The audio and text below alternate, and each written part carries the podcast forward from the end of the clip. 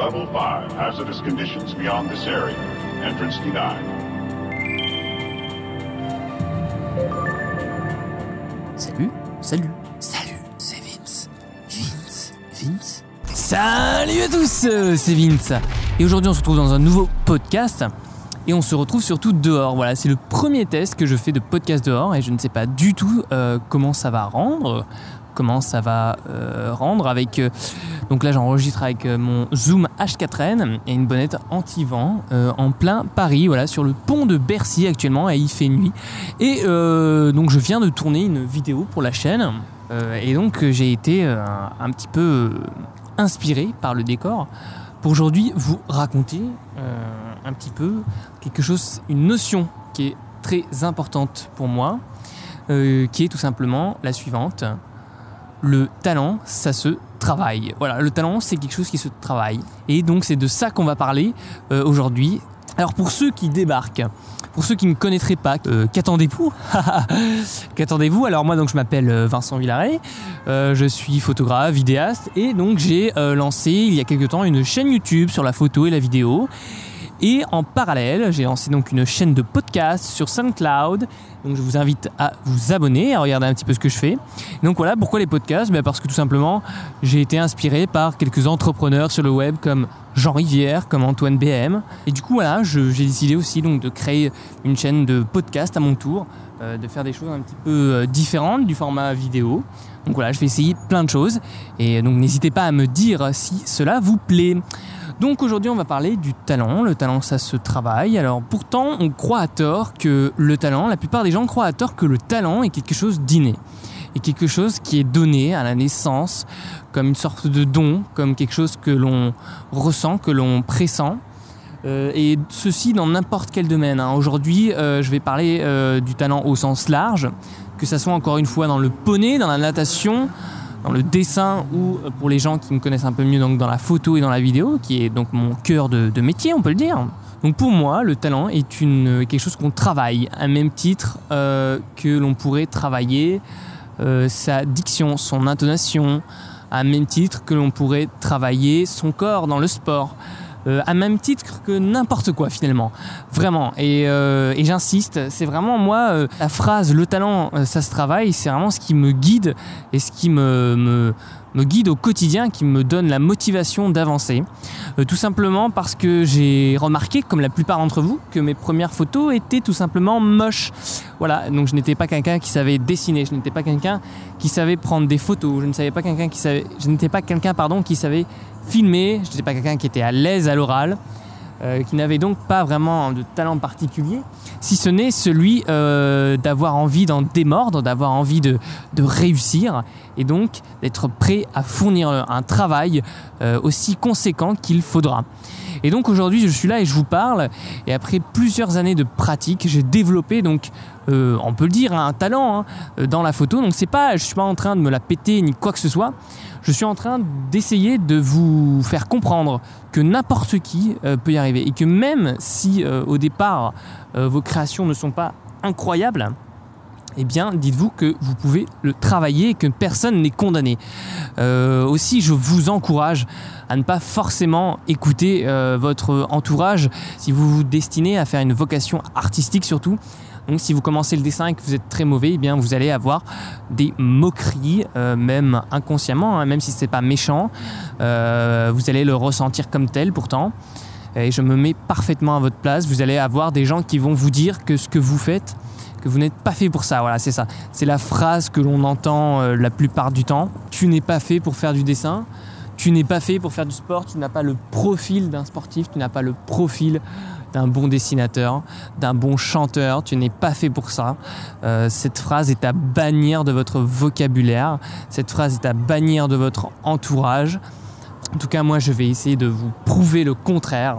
Et alors, par contre, il faut être conscient que tout le monde ne part pas d'une- du même stade, du même point de base. Et c'est ça, en fait, qui peut peut-être faire croire aux gens qui ne sont pas talentueux ou peut-être qu'ils ont des dons. C'est vrai que certains ont des prédispositions naturelles qui vont être liées à la génétique, qui pour le sport, par exemple, qui vont être liées à la culture, qui vont être liées aux activités que vous avez réalisées durant votre enfance, peut-être une prédisposition à l'écoute de la musique parce que vous avez beaucoup, beaucoup écouté de musique quand vous étiez beaucoup plus jeune, euh, peut-être une prédisposition à l'écriture parce que vous avez lu beaucoup de choses, finalement tout un tas de trucs parce que c'est vrai que quand on est jeune, c'est-à-dire donc voilà quand on a 10 ans, on fait pas des trucs en fonction de ce qu'on va faire plus tard. Hein. Généralement, on ne sait pas du tout ce qu'on va faire et on avance un petit peu au bonheur la chance dans ces différentes activités.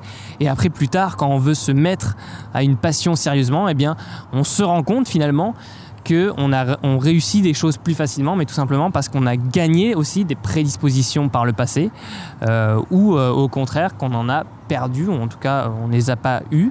C'est vrai que si on est resté toute sa vie euh, d'adolescent, de jeune, assis à son bureau derrière son ordi, c'est vrai que ça va être difficile d'exceller en sport, tout du moins au début, parce que, comme je vous l'ai dit, tout se travaille.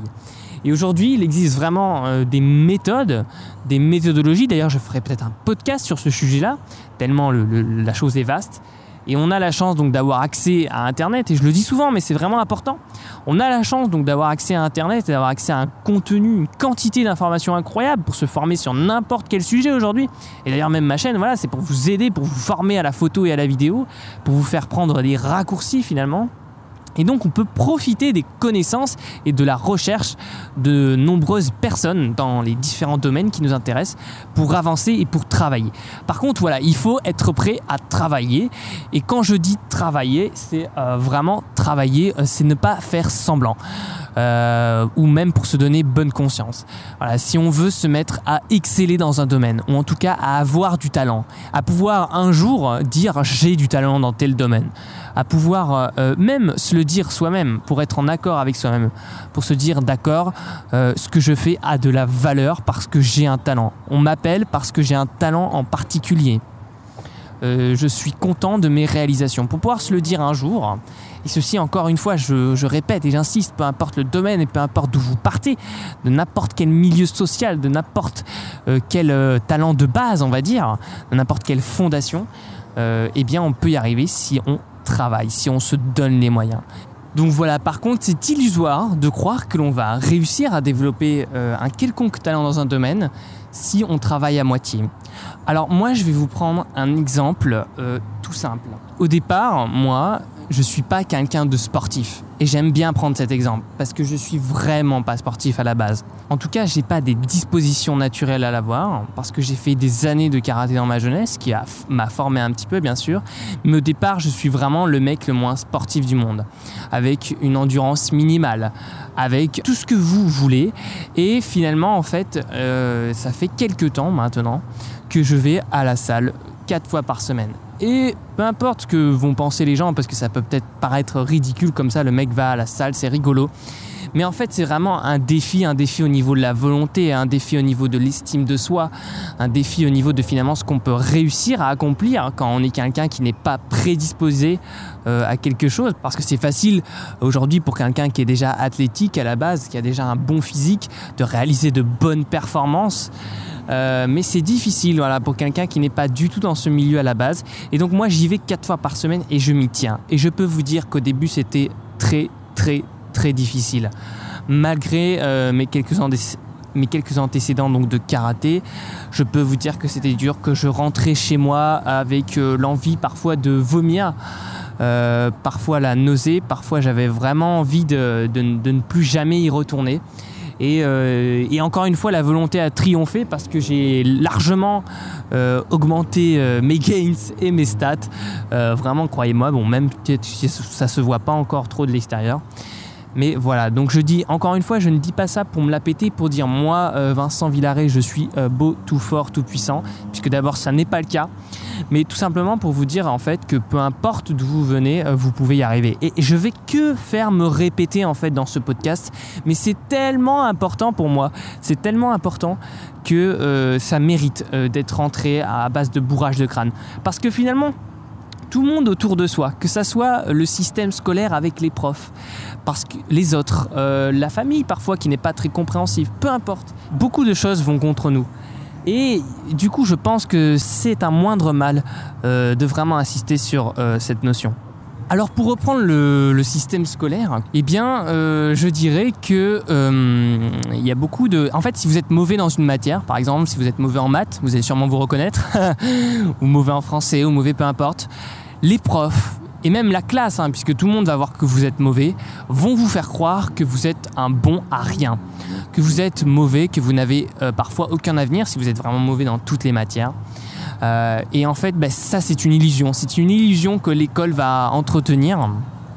Parce que voilà, quand vous êtes en échec scolaire, euh, vous allez vraiment croire que vous êtes mauvais mais tout simplement, vous allez être mauvais dans quoi? Dans des matières que l'on apprend à l'école, que l'on apprend dans les écoles supérieures par la suite, mais pas dans la vie. En fait, la vie, c'est vraiment pas l'école.